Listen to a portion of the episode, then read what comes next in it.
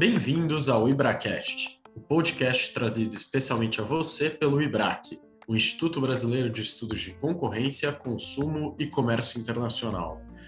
Nosso podcast vai explorar os mundos fascinantes e cada vez mais interdisciplinares do antitrust, do direito do consumidor, do comércio internacional e da regulação em sentido estrito. E nesta segunda temporada, a cada episódio, Vivian Fraga, âncora e coordenadora de podcasts, e convidados especiais do IBRAC conversarão com representantes do Poder Legislativo, do Executivo, do Judiciário, além de empresários e acadêmicos, entre outros especialistas da área, dando um giro 360 no antitruste e trazendo conteúdo de qualidade para você, nosso ouvinte. Fiquem ligados e curtam o programa. Muito bem-vindos e muito bem-vindas a essa edição especial do Plenária Comentada, agora inaugurando o ano de 2023 e desejando tudo de bom para os nossos queridos ouvintes do IbraCast, o podcast do IBRAC. Eu sou Vivian Fraga, é, você é moderadora, comentarista é, aqui do IbraCast dessa edição. Eu estou aqui com a Flávia Chiquito, e diretora de publicações do IBRAC, e antes de passar para a Flávia para apresentar os nossos convidados muito especiais, eu vou falar brevemente da ideia desse plenária comentada, versão turbinada de hoje. Acho que dá para dividir o episódio em três grandes blocos, cujos três grandes temas são os seguintes. Primeiro bloco, faremos um wrap-up ou um resumão dos principais temas discutidos na área de defesa da concorrência pelo CAD no primeiro semestre de 2022. No segundo bloco, faremos um update do segundo semestre de 22, fazendo um sobrevoo é, nas discussões mais relevantes a partir da duzentésima primeira sessão até a duzentésima sétima sessão. E assim, né, Flávia, a gente vai atualizar o nosso plenária comentada e vai ficar a ponto de bala para as novas sessões de 2023. No terceiro bloco, a gente vai olhar para o horizonte, comentar as tendências do antitrust em 2023 no Brasil e no mundo. Flávia, você quer apresentar os nossos convidados? Sim, Vivian.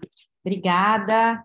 Olá a todos. Hoje a, gente vai inaugurar o primeiro episódio do, do IbraCast de 2023 com um grupo, um grupo grande, um pouco diferente da dinâmica que eu e a Vivian é, colocamos no ano passado, né? Que eram episódios com poucas pessoas, e hoje a gente tem um grupo de pessoas aqui que foram escolhidas a dedo. Estamos muito felizes com a presença de vocês por terem aceitado o nosso convite. Vou apresentá-los brevemente. É, hoje a gente começa aqui o primeiro bloco com o Luiz Eduardo Jaique, que é representante do IBRAC Júnior, e a Ellen Deuter, também representante do IBRAC Júnior, até fazendo um parêntese para essa iniciativa do IBRAC, que começou ano passado e é uma iniciativa super interessante de dar oportunidade né, para o público mais jovem de participar dos comitês, discussões aí do dia a dia do direito da concorrência. Também, no segundo bloco, a gente vai ter o Eric Jasper, sócio da HD Advogados, é, Joyce Ronda, conselheira do IBRAC, sócia do Sescom Barrier, Camila Pauletti, sócia do BMA Advogados, Bernardo Macedo, é, diretor de economia do IBRAC e, e, sócio da LCA Consultoria, e Adriana Janini, diretora institucional do IBRAC e sócia do Tal e Checker.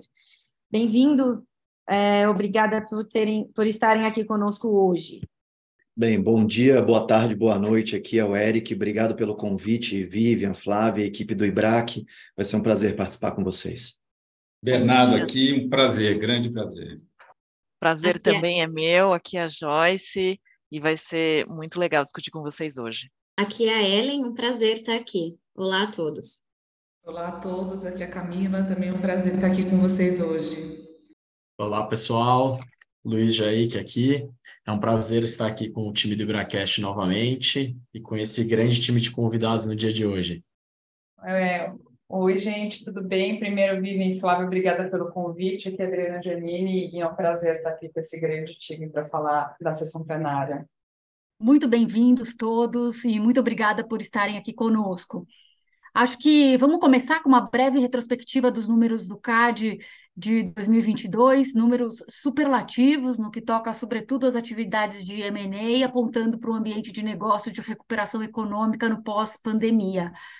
Acho que os dados mostram que o CAD, na sua função preventiva, alcançou um número recorde de fusões e aquisições, é, tendo decidido 669 ACs. Na frente repressiva, a autoridade também teve altos índices de desempenho. Tivemos 12 PAs julgados, entre eles 10 foram os casos de cartéis e duas de condutas unilaterais. Tivemos 38 requerimentos de TCC, lembrando que um uh, houve é, rejeição, é, aumento substancial também de TCCs em comparação ao último ano.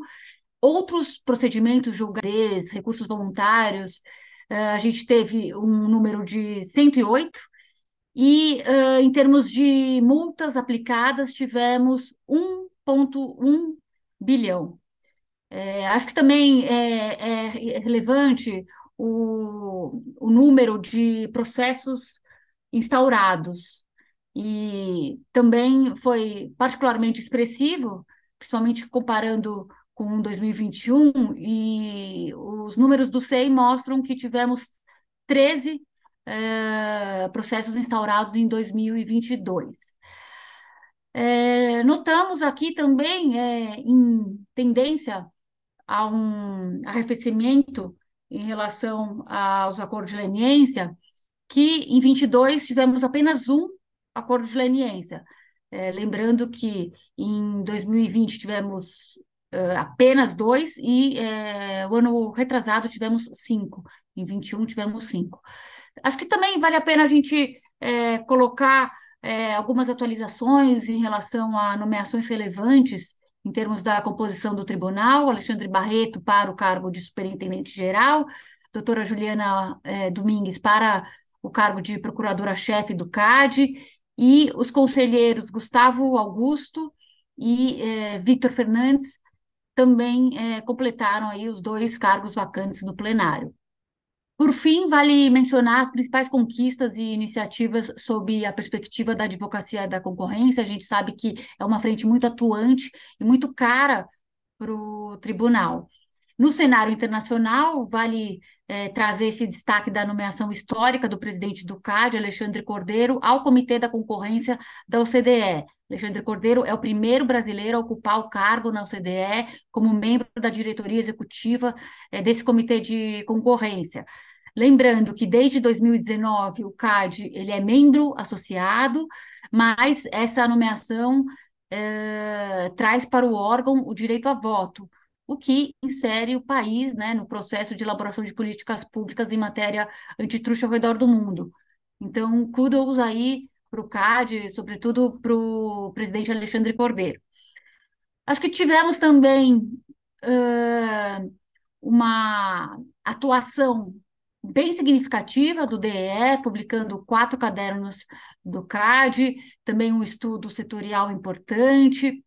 É, outra frente é, no, no âmbito da advocacy, o, o CAD criou dois grupos de trabalho importantes para aprofundamento de temas relevantes, como fusões verticais, é, arbitragem no direito concorrencial e é, juntamente com a questão da, dos trustees.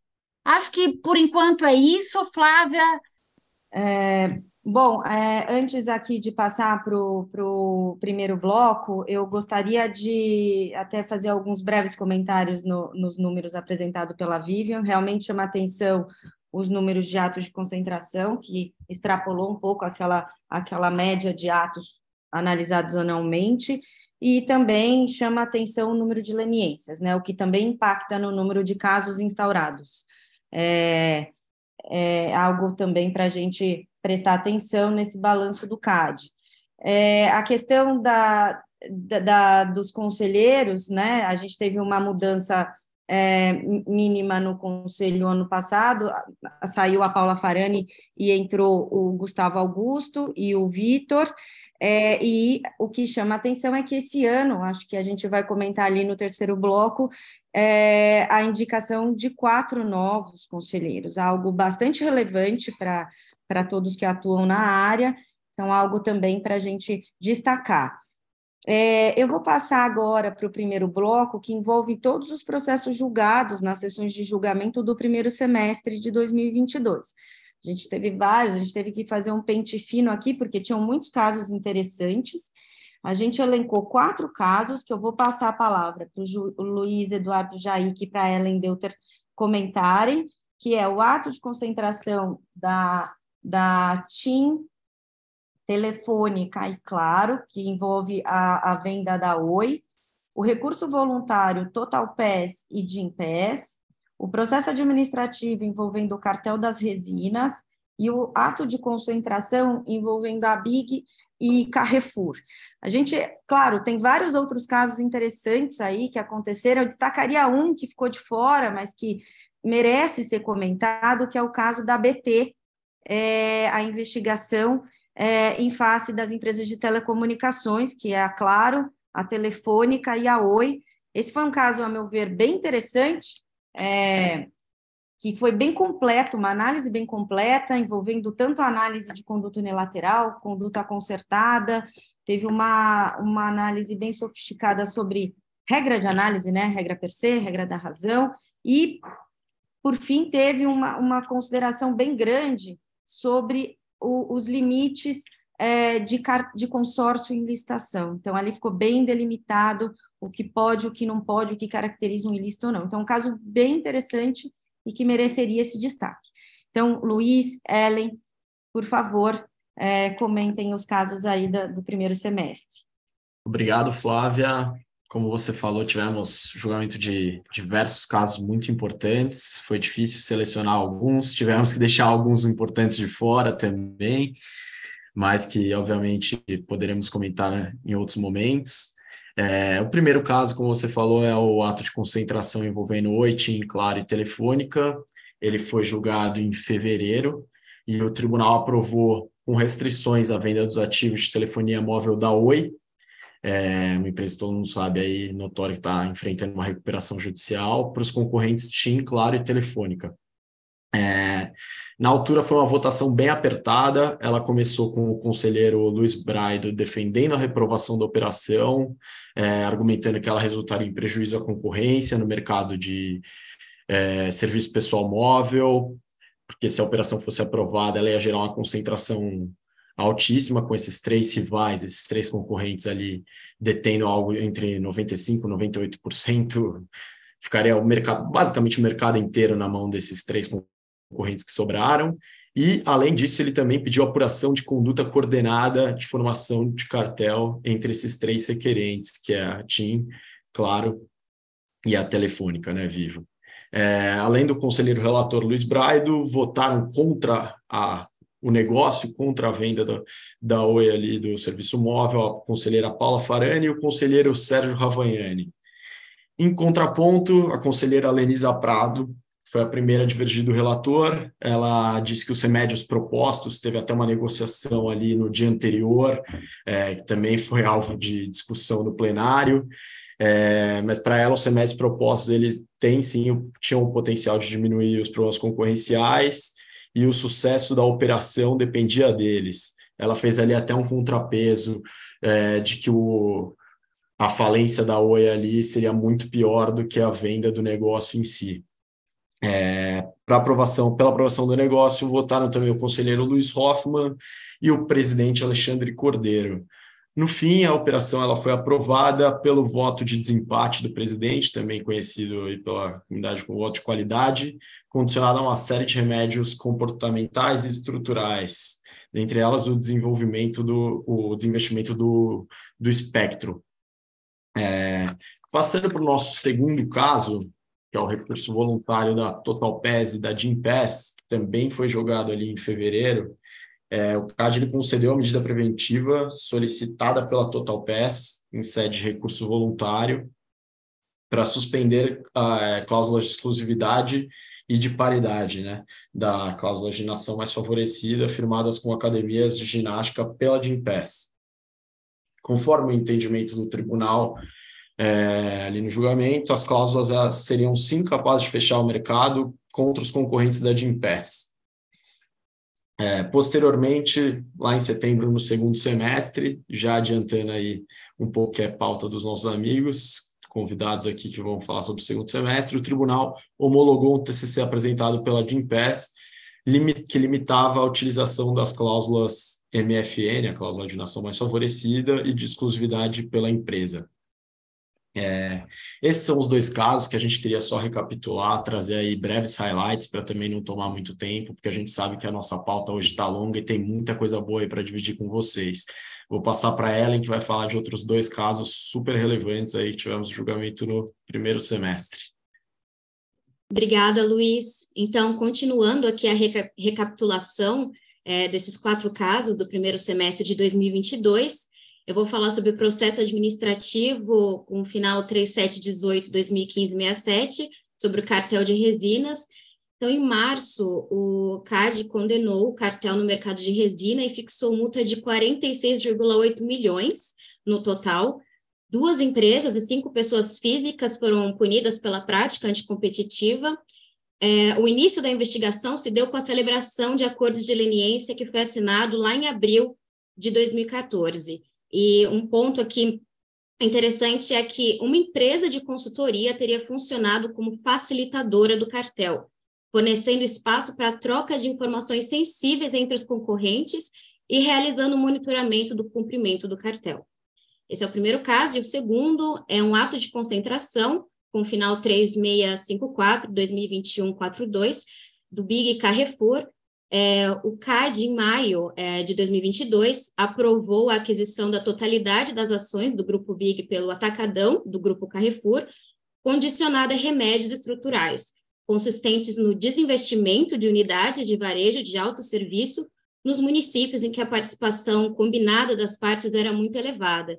Então, houve aprovação com restrições e com assinatura de um ACC.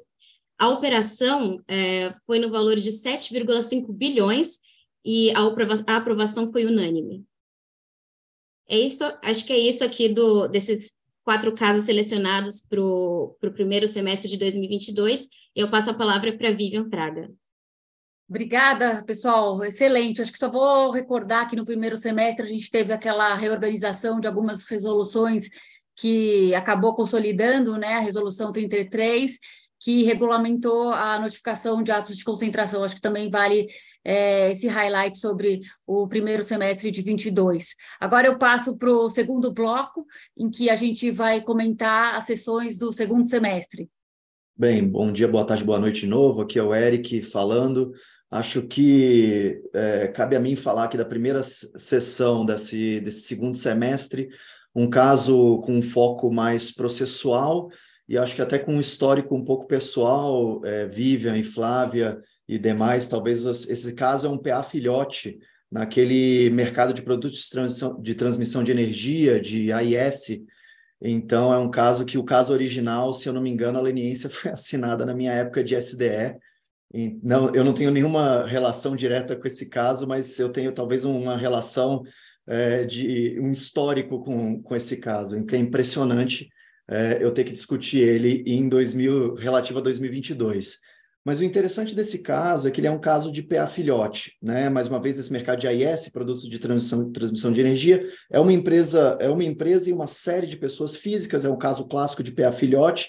E o ponto interessante aqui é da prescrição da pretensão punitiva, né? Então, um argumento de prescrição da pretensão punitiva, é, discussão de. Não houve discussão sobre 5 ou 12 anos, né? A pessoa física falava que, mesmo diante de 12 anos, estaria prescrito, porque a instauração do processo filhote teria se dado 12 anos depois do último documento né, é, relativo a ela, e ela também tinha sido desligada da empresa, então não entrava naquela discussão interessante de fim do cartel versus último documento relativo àquela pessoa. E aí o CAD, nesse caso aqui, foi na direção de que a instauração do PA original se aplica a todos os partícipes da conduta, identificados ou não. Isso aqui é bastante interessante como precedente, tá? É, concordem ou discordem. É, tem, um, tem um paralelo aqui com o direito criminal que é, que é utilizado nesse caso. Uh, mas foi um caso em que não foi aplicada a prescrição da pretensão punitiva por essa razão que eu descrevi agora. E aí eu até queria fazer um, um paralelo para a última sessão do ano, a 207, eu até fiz uma sustentação oral rápida num caso pequeno, num outro PA filhote, que era uma discussão de prescrição da preten... não, desculpa, prescrição da prescrição intercorrente. E aí no meu caso, né, foi o foi o PA 8576 de 2012, para quem quiser é, dar uma olhada depois. Nesse caso de prescrição intercorrente, é, o que foi utilizado como base para não haver, não se aplicar a prescrição intercorrente foram documentos que foram juntados originalmente no PA originário e depois só transpostos para o PA filhote num segundo momento, muito mais adiante. Uh, inclusive, esse foi meu argumento lá. O caso não se encerrou, foi pedido de vista do, do presidente. Então, gente, acho que eu, esse destaque aqui, eu fiz esse destaque duplo, Vivian e Flávia e demais, mais porque a gente tem, talvez, que resolver de uma vez por todas essa questão de PA filhote. Tá? Talvez seja o momento, 2023, talvez seja o momento da gente ter um PL, alguma coisa para resolver uh, essas pessoas físicas que, que, ficam penduradas durante décadas, 20, 20 25 anos, uh, sendo investigadas. Uh, o CAD não tendo discricionalidade para escolher quem, quem investiga e quem não investiga. Então, a gente tem um problema na nossa mão aqui em 2023 que talvez pudesse ser, já com o novo governo, uh, endereçado. eu até faria um, um destaque. Ah, desculpa, Joyce, diga. Oi, Eric. Não, eu só queria é, também dizer que eu, eu fiquei bastante impressionada com esse caso, né? É, via a, a, argumentação de uma das pessoas físicas que é, se desligou da empresa em 2002, é, e o processo originário é de 2006, porém, o processo é, em relação a ela foi instaurado em 2016. É, então, mesmo considerando a prescrição pela lei penal, é, parece que, que no caso né, dessa pessoa física, é, de fato a, a, prática estaria aí fulminada pela prescrição, mas, como você bem colocou, por ser aí uma questão de PA originário e PA filhote, o CADIA entendeu né, que a prescrição, a, a interrupção aí se dá no momento aí, né, da instauração do PA originário, ainda que é, esses representados não tenham sido identificados, né, o que é, é, algo que realmente chama bastante atenção aí, eu concordo com você que precisaria de alguma solução é, para que haja aí um, né, um, um, entendimento aí mais benéfico, porque essa comparação aí é, com o direito penal é, torna a situação muito gravosa aí, né, para essas pessoas físicas.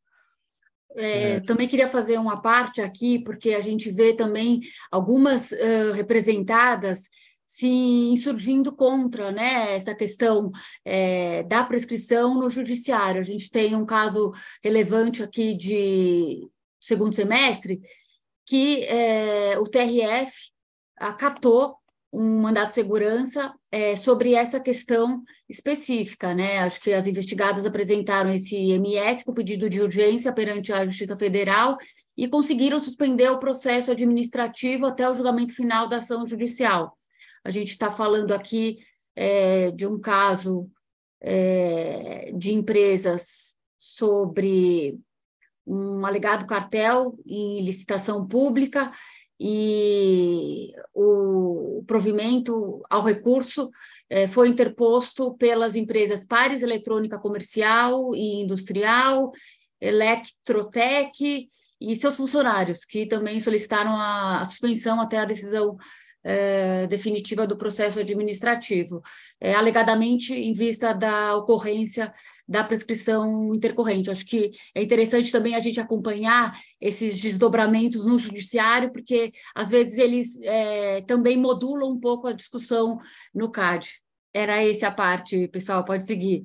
Ah, desculpa, da minha parte aqui, gente, eu queria fazer esse destaque só, talvez a, a Camila agora entre com com os APACs e outros casos, e aí talvez o Bernardo lá na frente, se for falar uh, do, do caso da cerveja, uh, eu queria fazer uma parte lá na frente, tá, Bernardo? Te espero na cerveja lá na frente. Tá ótimo, Eric, obrigada. Bom, eu vou comentar sobre alguns APACs que foram apreciados no segundo semestre. pelo CAD. É, tiveram dois ataques que foram apreciados em setembro, que acho que merecem destaque. O primeiro envolvendo a Naspers e a Delivery Hero, que eram operações que tratavam do aumento de participação da Naspers na Delivery Hero. É um caso que envolveu uma discussão de é, conceito né, e configuração de grupo econômico, de controle. O conselheiro relator, o Gustavo Augusto, é, destacou, entre vários outros pontos, que ele entendia que, para fins de configuração de grupo, o que importa é a existência de controle, né, é, e não a qualidade desse controle. Então, o mero fato de ter controle já poderia caracterizar aí como está previsto na regulação, é, grupo. Então, com isso, ele entendeu que Delivery Hero e Rocket eram parte do mesmo grupo econômico. E é, o, o patamar aí do faturamento estaria atingido. É, ele votou pela homologação de um acordo com as representadas e uma contribuição pecuniária no valor de cerca de 700 mil reais. Teve um outro APAC julgado nessa mesma sessão de setembro, é, em que, é, que envolvia a Cirela e a Precon, é um APAC que apurou uma suposta criação né, de um, um empreendimento imobiliário residencial é, sem uma submissão prévia ao CAD. Segundo a Cirela né, e as partes, a operação não estaria sujeita à notificação, porque as SPS é, formadas, criadas por incorporadoras, é, consistiriam em atividade inerente ao, ao, ao business dela, ao, ao business principal.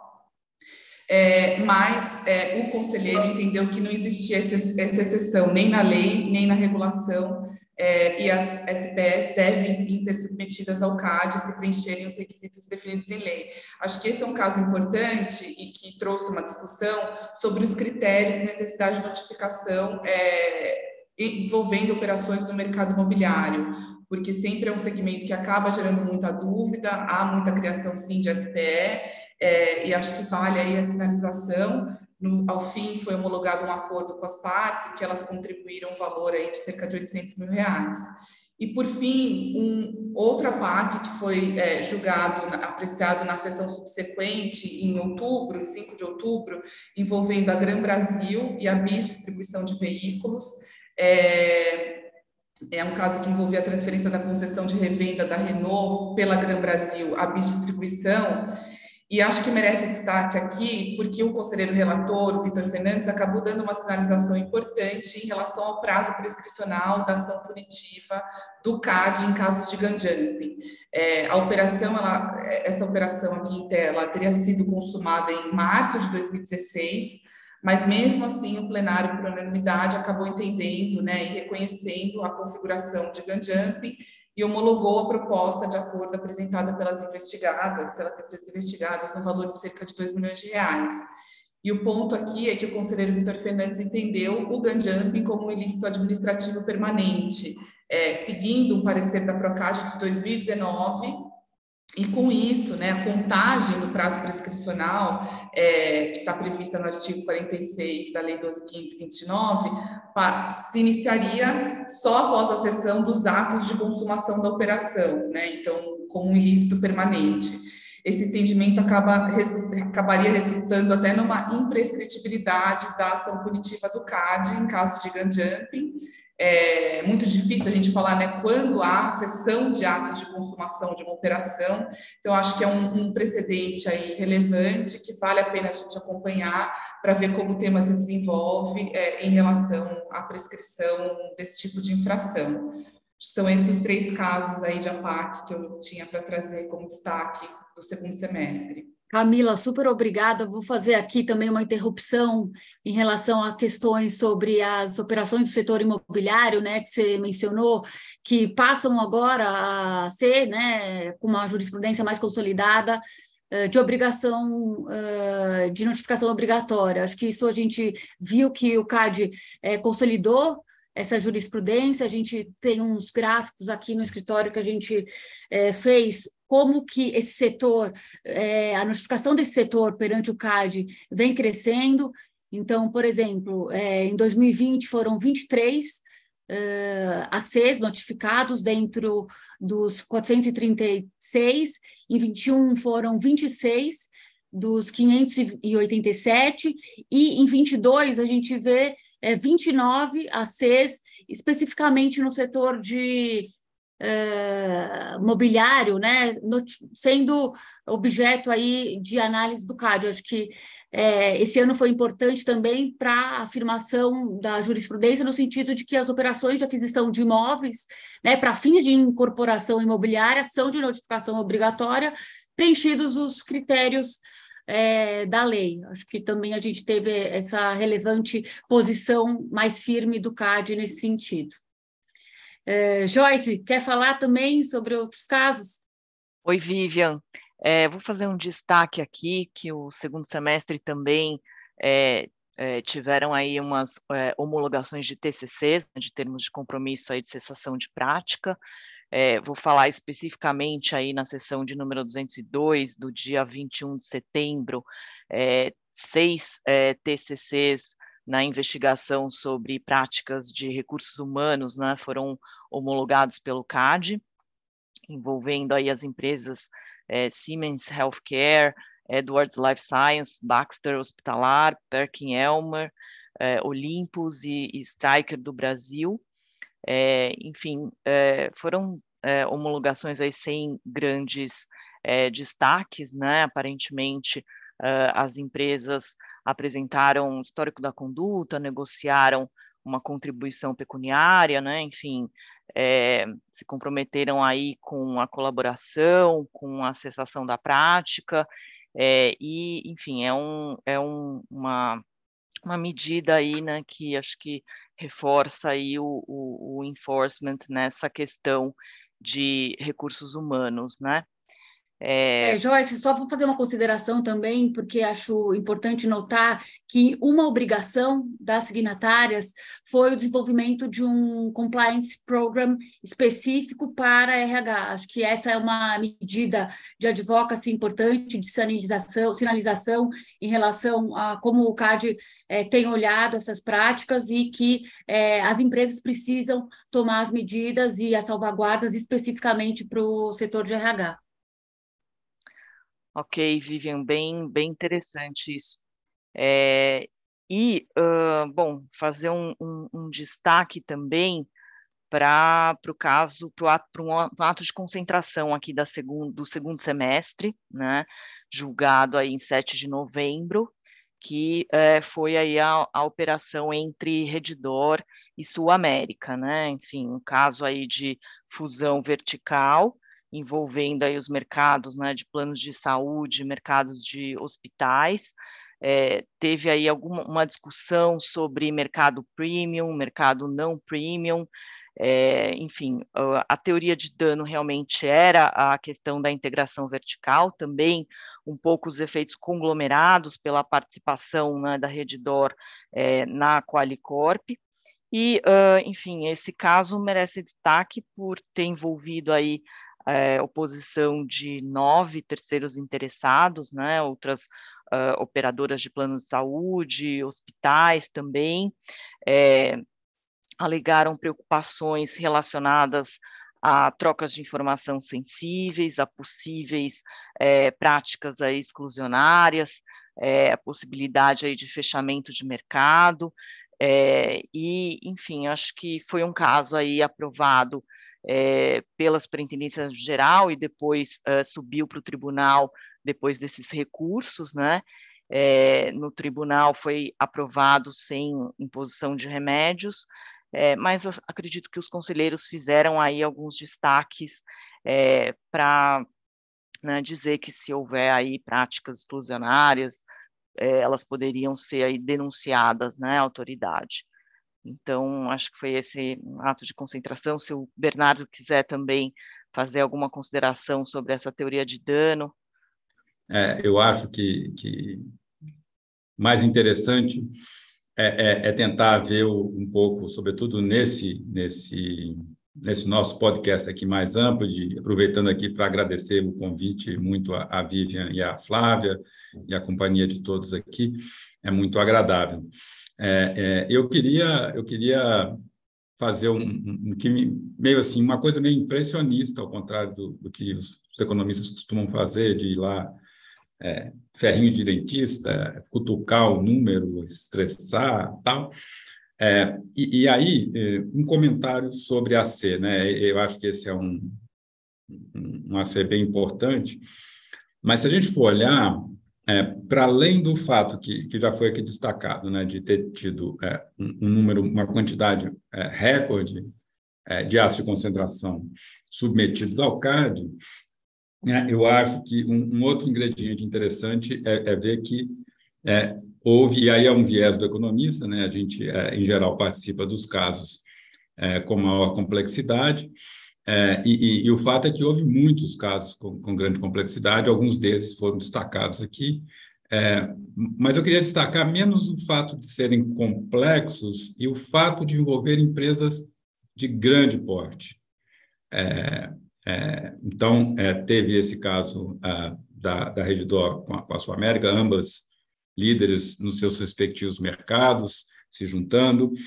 É, houve o caso é, do, do, Carrefour adquirindo os negócios do Big, é, houve o caso das, das, três empresas de telecom adquirindo os ativos da Oi, também aqui mencionado, e, e, se a gente puder forçar um pouquinho o calendário e pegar ali a virada de 2021 para 2022, a gente pode conectar com o caso da Localiza, que foi um pouco antes, e o caso da, da, da Apivida com a Intermédica, que foi é, na virada do ano. É, são todas também empresas muito grandes, né, empresas de mercados é, com é, poucos participantes, e, e, em todos os casos, o que eu acho interessante é que o CAD é, se dispôs a, a, a, investigar de uma forma, eu diria, desapegada, né? É, no sentido de não, não sentir receio de olhar casos de empresas grandes. Né? Essa discussão, depois talvez a Diana possa comentar aqui, já dando um gancho também, de empresa grande é um problema, né? é um problema, número de empresas no setor é um problema em si. Né? Eu acho que o CAD conversa com essa ideia que está agora ganhando relevância internacional, né? sobretudo nos Estados Unidos, de um jeito muito pragmático que é, puxa, vamos olhar os mercados, vamos olhar onde está, vamos olhar as empresas, os concorrentes, não vamos nos impressionar com, com, com o número de empresas, com o tamanho delas, vamos olhar caso a caso, né? vamos olhar mercado a mercado, vamos fazer um olhar sem descuidar do, do big picture, mas vamos olhar é, efeitos ali é, de forma muito, muito apurada, eu diria, né? É, e usando para isso instrumentos variados, instrumentos econômicos, mas nada, nada extremamente sofisticado. Um pouco, eu diria, arroz com feijão. Né?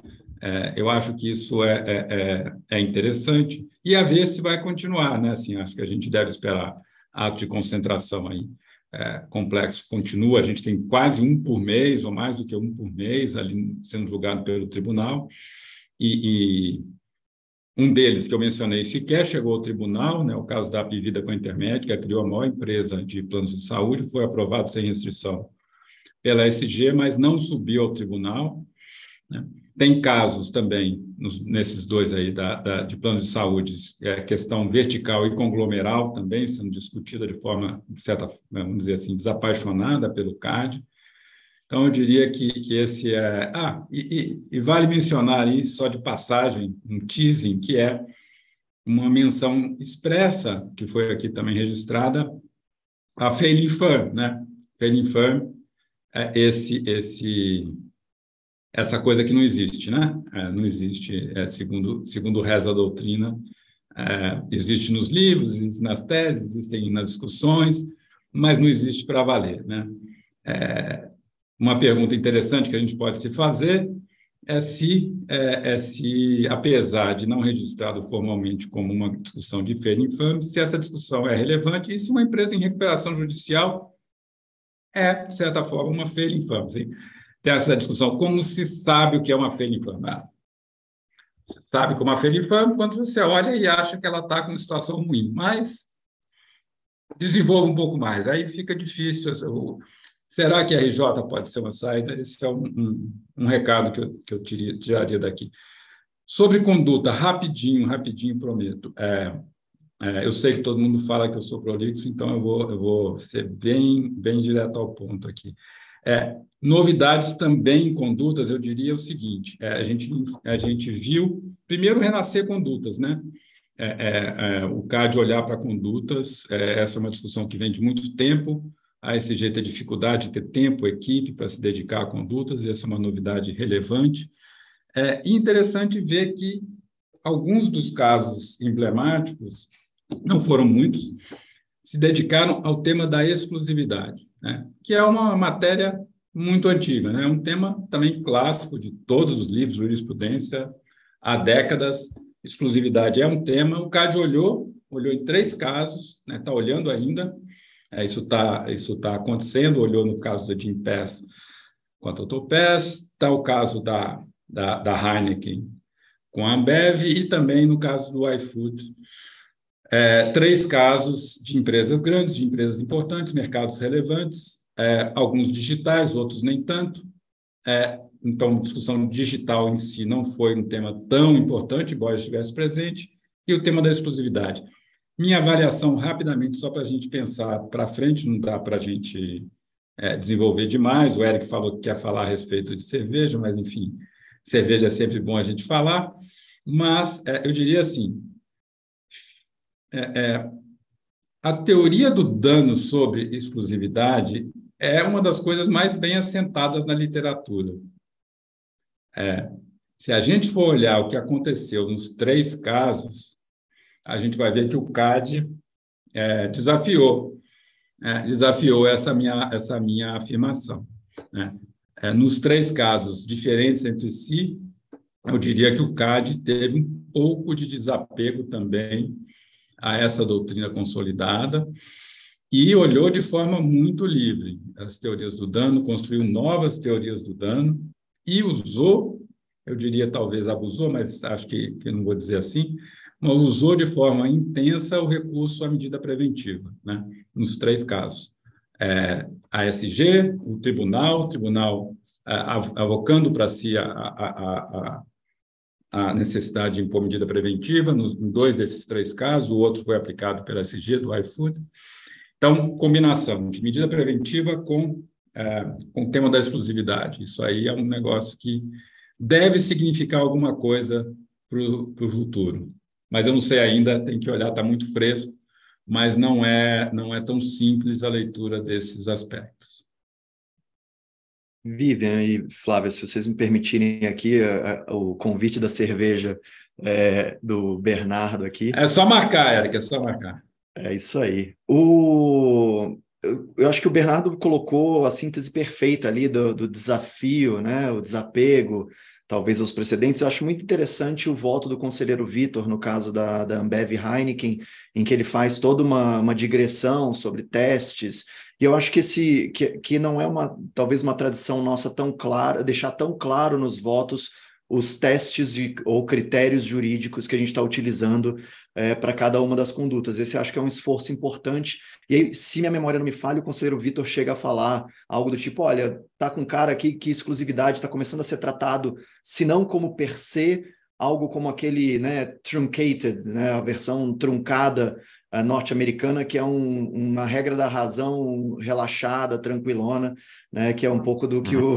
do que o Bernardo está falando, e aí nesse mundo de medida preventiva. Né? E aí eu estava lembrando é, recentemente de uma fala, se eu não me engano, da Marcela Matiuso, é, dizendo que a gente teve um aumento de, de número de medidas preventivas nos últimos anos, principalmente a partir de 2017, a impressão que dá é que é de mercado digital, mas nem tanto, porque a gente tem muito em THC2 também, né? Que a THC2 é um mundo em si, vamos dizer, é um, é um parênteses, né? E aí o mais interessante da afirmação da Marcela nessa pesquisa que eu acho que ela fez para o CDE é que de todas as medidas preventivas que foram levadas ao Poder Judiciário, ou seja, nem todas as medidas preventivas é, é, dadas pelo CAD foram levadas ao judiciário, mas aquelas que foram levadas foram derrubadas em 100% dos casos. Então, nesse caso de medida preventiva e talvez dessa, desse, desse relax um pouquinho do, do, do, dos testes, uh, o Poder Judiciário vai ter um papel uh, bastante relevante na definição do que da onde o CAD pode ir. Né? E acho que isso foi sempre uma, uma das razões pelas quais o, o CAD teve e continua tendo cuidado com medida preventiva, é, justamente pelo poder, poder, Judiciário. Mas era isso, Bernardo. Obrigado aí pelo, pelo espaço, Vivian e Flávia. Eu vou a palavra para vocês. Essa coisa da preventiva é papo mais para vocês do que para o economista aqui, mas é interessante, né? Porque teve preventiva da superintendência, depois teve preventiva que o tribunal é, tomou, adotou, é, meio que reclamando que a superintendência não tinha se manifestado, e depois teve o caso, que foi da Ambev, que a superintendência se manifesta e depois, é, é ainda assim, o tribunal fala, não, não, não gostei e, e, vou, e, vou, e vou fazer diferente. É, é eu acho que tem aí muito pano para manga para Adri é, nos trazer aí comentários sobre, sobre essa, essas novidades e o que esperar. Com certeza, gente. É, é, eu espero que, que em 2023 a gente tenha tantos casos interessantes e complexos como a gente teve em 22, porque eu concordo com o Bernardo que não é comum a gente ter tantos casos complexos né, é, no tribunal e, e, com uma atuação bem intervencionista do CAD. Acho que em diversos momentos, em discussões aí da, dos julgamentos, a gente ouviu na necessidade de reprovação e uma tendência aí de alguns conselheiros a reprovar casos. Então, isso ficou muito evidente e, e a, até olhando né, para o caso de condutas e essa tendência maior de condutas unilaterais, essa atuação mais intervencionista com as medidas preventivas. Então, acho que é algo para a gente observar em 2023. Acho que a gente vai ter aí, Vivian, vários episódios interessantes para falar desses temas. É, a gente precisa é, correr aqui e passar para o terceiro bloco, porque realmente tem muita coisa interessante para falar, mas a gente tem um tempo curto. Então, eu vou passar a palavra para Adri, a Adriana Giannini para falar sobre as tendências é, no Brasil e no mundo para 2023. Acho que a gente já tem alguma aí, algumas previsões né, dessas tendências. Acho que tem falar de mercados digitais hoje, acho que nem é mais experimentação, a gente já está muito mais próximo de uma realidade, né, com coisas, com políticas mais já sendo estruturadas mundo afora. Então, acho que tem também a questão do ISD, que é algo para a gente pensar de como isso pode refletir na análise concorrencial e no dia a dia das empresas, sob o ponto de vista concorrencial. A Joyce acabou mencionando as questões de mercado de trabalho, acho que isso também, de alguma forma, vai refletir no dia a dia das empresas. Na, a, a Vivian mencionou a questão de compliance, né, sobre esse ponto específico. Acho que tem até uma decisão recente no, no FTC sobre esse ponto, sobre acordos de não compete. Então, assim, é, tem várias questões que ainda estão em ponto de experimentação, apesar de eu achar que os mercados digitais já é mais uma realidade do que experimentação. Então, Dri, comenta aí é, a sua opinião sobre essas tendências Brasil e mundo. Obrigada, Flá. Não, eu acho que, pegando aí um gancho na sua fala, a gente está numa tendência de mais intervenção mesmo, né? Eu não vou falar aqui de mercados digitais, porque eu acho que isso não é mais novidade, né? Isso é o presente. Eu acho que é novidade, justamente algo que já foi comentado, que é essa é a proposta da FTC de tornar todos os não-competes ilegais. Eu acho isso muito importante, tá? Eu acho que isso se relaciona com vários temas que a gente tem visto. Acho que um pouco do novo antitrust, tem a ver um pouco com compliance, com ESG, mas o ponto, realmente, a, FTC ela já tinha feito algumas ações questionando não competes em pelo menos duas, dois outros casos, e no começo do ano ela fez uma proposta mesmo de tornar todo não compete legal. É, nos Estados Unidos, o não compete é muito mais prevalente do que no Brasil, né? Lá é, existe no convite até para trabalhadores que têm salários baixos, não é só aqui para executivos como a gente vê no Brasil. E o que eles falam, FTC, eu achei super interessante, o que a Alina Khan fala, ela fala, olha, a gente estima que um a cada cinco trabalhadores americanos estão sujeitos a não compete, é um número altíssimo, né? E que, uma vez terminados os não competes, eles vão dar oportunidade de trabalho para 30 milhões de americanos e vão conseguir é, aumentar os salários no total né, em 300 bilhões de dólares. Quer dizer, um número altíssimo. Né? A gente não tem essa noção desse impacto aqui no Brasil. É, obviamente, esse estudo não foi feito, a gente tem essa sensação que no Brasil realmente não compete é para uma questão de altos executivos, mas a verdade é que isso nunca foi estudado, seja no Brasil, seja no mundo. E eu acho que isso vai de encontro a uma tendência que a gente tem visto do antitrust, querer desenvolver novas ferramentas para, de alguma forma, punir aquilo que, de alguma forma, ele, as autoridades veem que não de alguma forma não está certo, julgam que não está certo, mas não sabem bem como ir atrás. Então, é, é ali naquela fala, olha, isso aqui, inclusive, a gente tem um mandato para fazer isso, decorre da Section 5 da FTC, que, para quem conhece, é uma section ali da, da, da lei que é super ampla, é super abrangente, e ela justifica isso. Então, eu acho que isso é uma coisa que pode se refletir aí é, no mundo inteiro, de alguma forma. Obviamente, a gente já vê o CAD aqui no Brasil bem focado né, no mercado de trabalho, pelo menos uma investigação em andamento e outros assuntos. E eu acho que o que é interessante é que essa questão de não compete para trabalhadores é algo que o CAD, pelo menos onde eu perguntei para os meus sábios colegas, e eu também não conheço, nunca se debruçou. Muito pelo contrário, o CAD muitas vezes coloca não competes em ACCs para proteger o negócio que está sendo vendido, né? Então, você vê que até uma coisa que pode ser contrária até os processos de ACC do CAD. É, então, eu acho que esse é um desenvolvimento super relevante. Eu acho que a gente vai ver os reflexos disso, seja no Brasil e no mundo, e isso vai mudar um pouco, obviamente, os MNEs, as relações de trabalho, é, daqui para frente. Eu acho que aqui no Brasil, obviamente, a gente está naquela sentado ali numa expectativa do que vai acontecer, né? A gente vai ter uma mudança grande no tribunal esse ano, uma mudança que, que vai dar maioria de quatro é, conselheiros. Então, quem que vai, quem que vão entrar, quem que vai ter aí a gente vai ter mais advogados, mais economistas, é, o Ministério da Fazenda, né, o Ministério da Justiça, quem que vai poder indicar. Eu acho que a gente está numa situação ainda de muita expectativa. Eu acho que o governo ainda está olhando o que vai fazer agora, não está pensando nisso, mas eu acho que em breve vai pensar. Mas eu acho difícil a gente conseguir falar o que, que vai acontecer, né? A gente obviamente tem é, algumas é, olhando para trás indicações que já foram feitas pelo governo do PT no passado. A gente já consegue ter alguma alguma ideia, né, do que virá, mas é difícil saber. Eu acho que o CAD no, nos governos anteriores do PT não tinha tanto é, foco, né? não, chamava tanta atenção do, do, Congresso quanto ele chama hoje. Então, eu acho que a chance de a gente ter uma, eu diria, ó, questões ali, blocos, uma indicação talvez mais truncada, maior. O Bernardo quer falar um pouquinho, pode falar, Bernardo.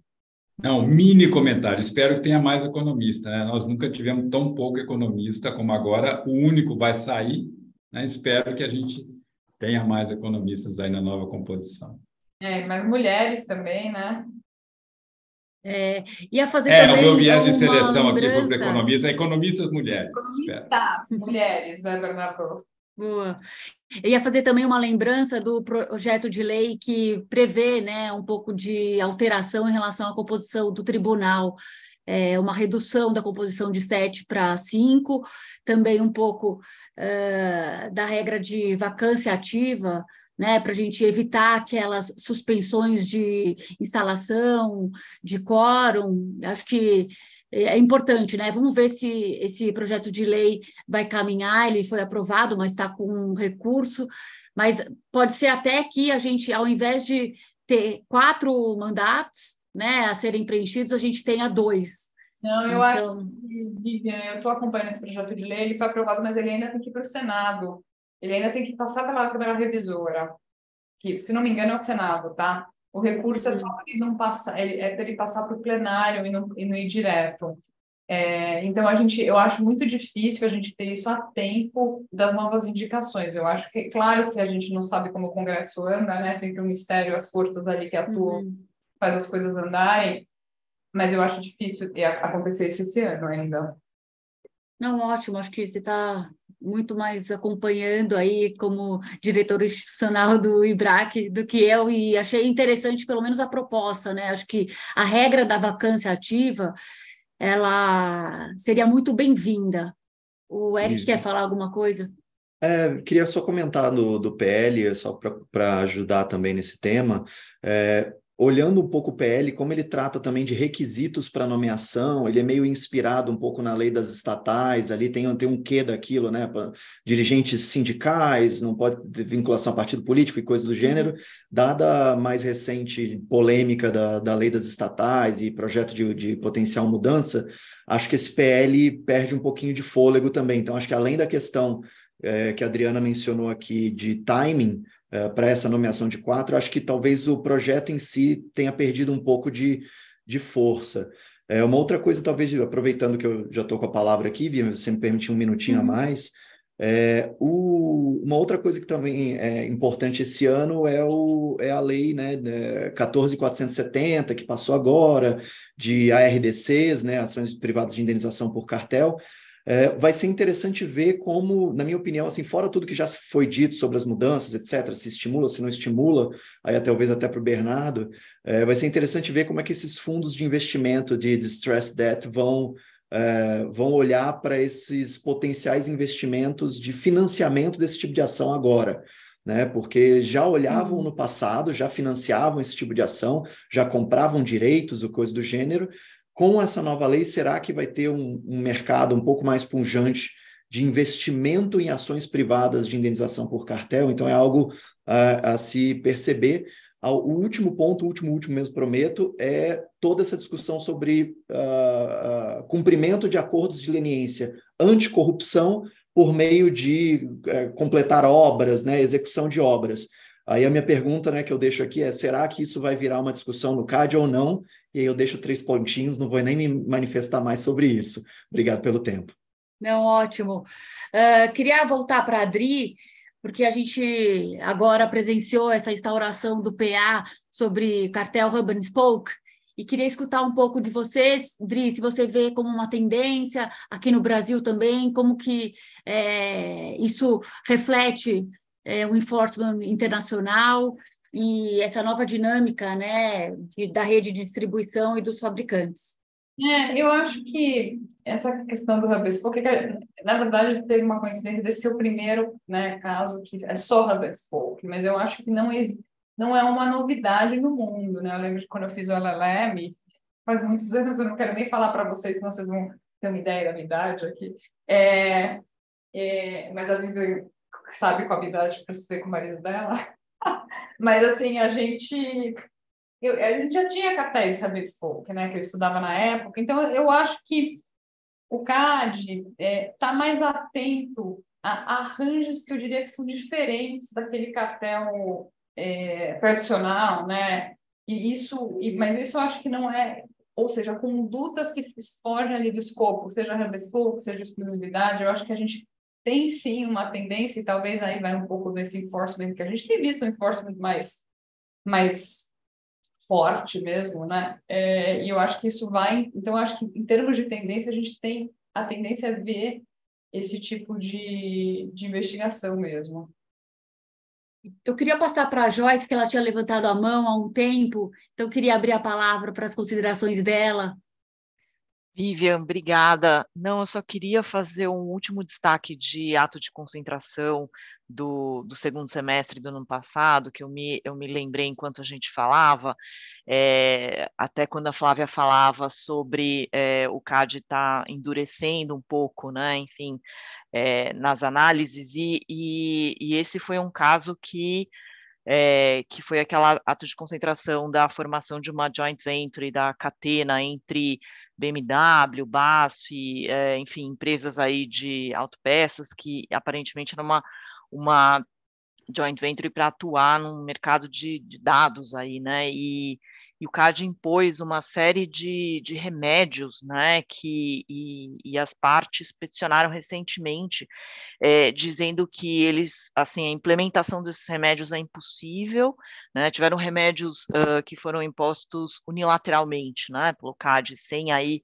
uh, uma negociação prévia, né, com as partes, foi algo também que é, divergiu aí da prática, e uh, as partes uh, desistiram da operação, né? comunicaram aí um, recentemente a desistência da operação, né? Então acho que ficou uma dúvida aí se o, o remédio matou aí o paciente, né? Porque é uma operação que foi aprovada em outras jurisdições, é, havia sido aprovada também sem restrições pela Superintendência Geral e teve aí esse desdobramento, né, é, bastante raro, né, é, o CAD costuma aí utilizar cooperação internacional, né, é, costuma é, negociar previamente remédios, né, e, enfim, e esse caso destoou bastante aí das melhores práticas é, de ato de concentração.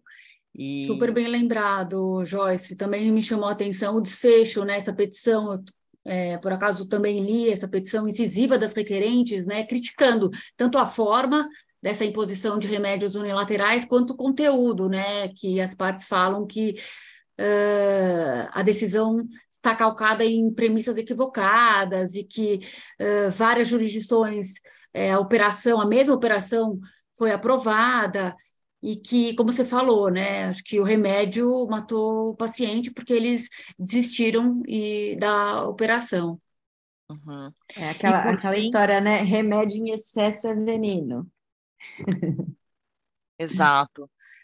Bom, e por fim, também, só para falar um pouquinho das tendências, concordo aí com o Eric é, nesse destaque que ele fez para a lei, né, de, que, que estabelece aí esse novo marco regulatório para a RDCs no Brasil. Acho importantíssima essa lei, a gente precisa é, debater ela né, com mais profundidade, aí, acho que em outros eventos, acho que num é, um evento específico, né, acho que sobre isso, porque é, eu acho que, sem dúvida, cria um incentivo enorme à possibilidade da reparação em dobro é, e os, os, as questões que foram estabelecidas né, sobre prescrição, é, que você não vai ter também uma presunção da, da teoria da, da, do pass on defense, então, é, questões aí muito importantes aí que foram estabelecidas, estavam judicializadas, aí estão sendo judicializadas e foram estabelecidas aí pela lei, né? Então, acredito que a gente vai ver sim um aumento de ARDCs aí no Brasil.